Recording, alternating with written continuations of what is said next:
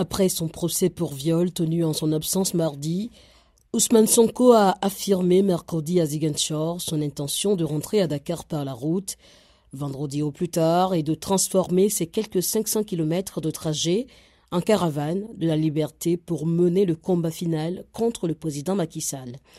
Quoi qu'il en coûte, l'ordre sera maintenu, a déclaré le porte-parole du gouvernement. Pour Abdou Karim Fofana, aucune déclaration de manifestation n'a été déposée il demande à l'opposant de respecter les lois et les règlements. Le président du parti Pastef Les Patriotes a brillé par son absence à son procès pour viol, disant craindre pour sa sécurité. Il a toujours réfuté les accusations et crié au complot du pouvoir pour l'écarter de la présidentielle. Le procureur a requis dix ans de prison pour viol et cinq ans de prison pour corruption de la jeunesse, et l'affaire est mise en délibéré jusqu'au 1er juin.